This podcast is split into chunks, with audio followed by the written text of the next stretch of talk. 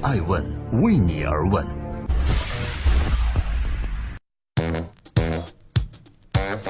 Hello，大家好，这里是爱问每日人物，我是爱成。今天是二零一七年的四月十日，周一，祝各位开周大吉。爱问每日人物每天分享一个风口浪尖的人物的商业八卦，今天共同关注易道创始人周航。我们几乎每个人都坐过网约车，但是如果你知道中国第一家网约车服务平台是谁创立的，又是什么吗？它不是滴滴，也不是快滴，而是易到用车。易到虽然是中国网约车的开创者，但是不得不说，在专车大战中，易到同滴滴、快滴以及 Uber 的竞争中处于下风的角色。易到的创始人名叫周航，在昨天和今天，据多家财经媒体报道，他已经正式从创业者转型为投资人，加盟顺为资本任投资合伙人。而据凤凰科技报道，易到的官方回复也称，其实周航尚未离职易到，仍是易到的 CEO。那到底是怎么回事呢？顺为资本又是哪家基金？如果关注过艾问第二季的朋友，一定记得。在第二季《艾问顶级投资人之创业常识》中，我们曾经探访过，也专访过顺为资本的 CEO 许达来，而顺为资本的董事长是大名鼎鼎的小米创始人雷军，而小米此前正是和乐视在多个领域构成直接的竞争关系。让我来跟各位继续梳理一下：周航作为一个创业者，创立了中国第一个网约车平台易到，但易到被乐视收回了百分之七十的股权。而此次周航突然加入顺为资本，成为雷军系的一员，这样的直接竞争关系让人匪夷所思。到目前为止，不管是乐视方还是顺为方，都没有在公开媒体上直接回应这样的变化。然而，这其实已经不是创业者周航第一次被传离职了。作为建立中国第一家网约车平台的他，又有着什么样的传奇故事呢？正在播出《爱问每日人物》，我是爱成，每天分享一个风口浪尖人物的商业八卦。今天关注周航，易道创始人转身为雷军系顺为资本投资合伙人。易道二零一零年成立，但是为什么没有笑到最后？原因是政策二字。一直有一个叫政策的东西悬在易到头上，而非法经营这四个字也跟随易到成长。因为在二零一零年，网约车的合法地位还没有得到官方的正式确认，可以说那时的网约车一直处于灰色地带。而周航曾经在接受《爱问人物》专访时也被问到，在二零一零到二零一六这个网约车政策从无到有，从非法到合法，是在你创业的预期范围内吗？周航直言不讳地说。其实，在我的预期范围内，但是我知道一开始它不是合法的。虽然在一开始不合法，我也要做，因为我认为它是一个很正确、很好的东西。这点是我和其他创业者很大的区别。绝大多数创业者在遇到挑战的时候，通常选择不做，去服从或者规避政策。但是我不是，我觉得哪怕是一意孤行，哪怕是我已经要注定被潮流所抛弃，我也要坚持做自己。而易到成立的前三年，周航有太多的踌躇。他曾说自己感受到过孤单，如同一个人在黑暗中摸索前进，心中充满恐惧。也曾想要停下来，也曾问过自己，这个事儿是否能做成？这是不是伪需求？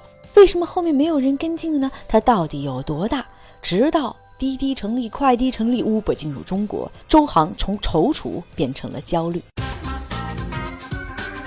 正在播出的是《爱问每日人物》，记录时代人物，讲述创新和创富。今天共同关注易道创始人周航从创业者转身为投资人，从乐视系投身雷军系，到底是为何？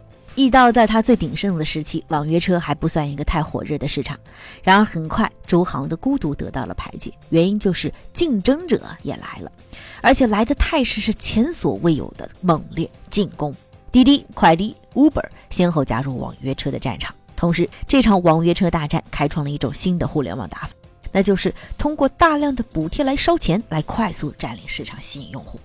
然而，周航却又变成了那个特立独行的自己。他不同于自己的同行，他坚决反对烧钱吸引顾客。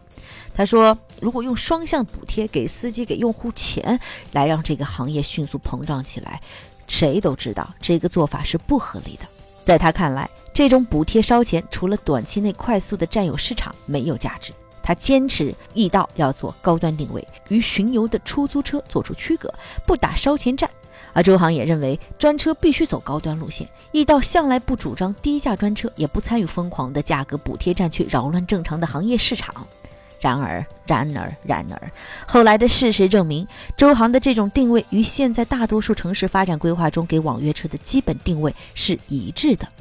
虽然一系列都很正确，但是在那时不看重补贴的易到，在那场疯狂的网约车大战中，明显落在了滴滴的后面。二零一五年，迫于资金的紧张，易到将自己百分之七十的股权卖给了乐视，乐视成为他的最大股东。但是周航对外声称，在与乐视结合的这段最初的日子里，过得还算甜蜜。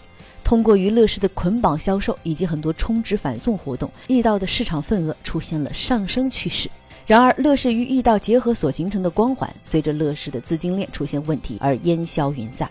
车行这次以 venture partner，也就是投资合伙人的身份加入顺为资本，我想也折射出易到现在面临的种种问题。虽然加盟了乐视，但是竞争激烈，面临着更多的挑战。在用户端，虽然易到一直维持着百分之七十五十的高额充返的活动，但是用户反映叫车越来越难。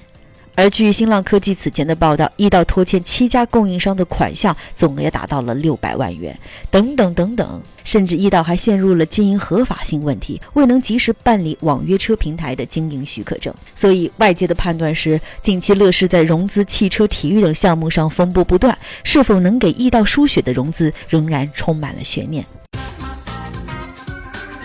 这里是正在播出的《艾问每日人物》，我们共同关注易到创始人周航风口浪尖的这次选择。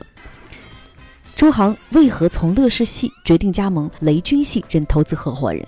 这里呢，我也觉得有必要给大家解释一下 venture partner 的含义。而我本人呢，也是赛富亚洲的一名 venture partner 投资合伙人，分管新媒体。Venture partner 和全职合伙人有一些不同，在国际大基金上有一个惯例，愿意去邀请细分行业有建树的投资人加盟国际大基金的平台，以其在某个特定领域的经验。资源信息来服务这个基金，带来更好的项目，做更权威的评估，以及维系更好的资源。所以，即使他加盟了雷军系的顺为资本，也并不妨碍周航继续扮演易到 CEO 的角色。但是这一次他身份的转移，给我们带来了很多的思考。在最近的一次演讲中，周航提到：“我在二十多岁的时候第一次创业，犯了很多很多的错误，而现在我认识到，失败是人生的一种归宿。”世事无绝对，成功无绝对，失败无绝对，活法无绝对。这个时代，我们尤其应该重新理解失败，重新定义失败，重新谈论失败，把失败当作重启我们生命的影子。倘若这个事情解决了，哪怕是部分解决了，这也是我们对社会莫大的贡献。感谢您收听本期《爱问每日人物》，我是爱成爱问的创始人，爱问为你而问，让内容有态度，让数据有伦理，让技术有温度。感谢收听，下次再见。爱问是我们看商业世界最真实的眼睛，记录时代人物，传播创新精神，探索创富法则。